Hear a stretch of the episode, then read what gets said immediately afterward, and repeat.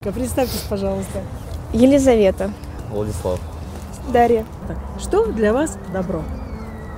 Ну, для нас добро – это хорошие поступки людей, когда все живут в мире и согласии, нет никаких войн, что все заботятся о живой природе и о людях в целом. А скажите, вот если мы это возьмем за формат созидательного общества, хотели бы вы жить в таком обществе? Конечно. А что для этого нужно? В первую очередь разбираться в самом себе, потому что когда люди обвиняют во всем других людей, в первую очередь нужно за- задуматься о себе самом. Может, ты сам что-то делаешь не так. Поэтому я считаю, что нужно для начала работать над собой. В каждом дне. Да. Человек должен всегда понимать друг друга, так? Да. Тогда и такой мир получится хороший. Созидательный. Да. Самое главное в жизни.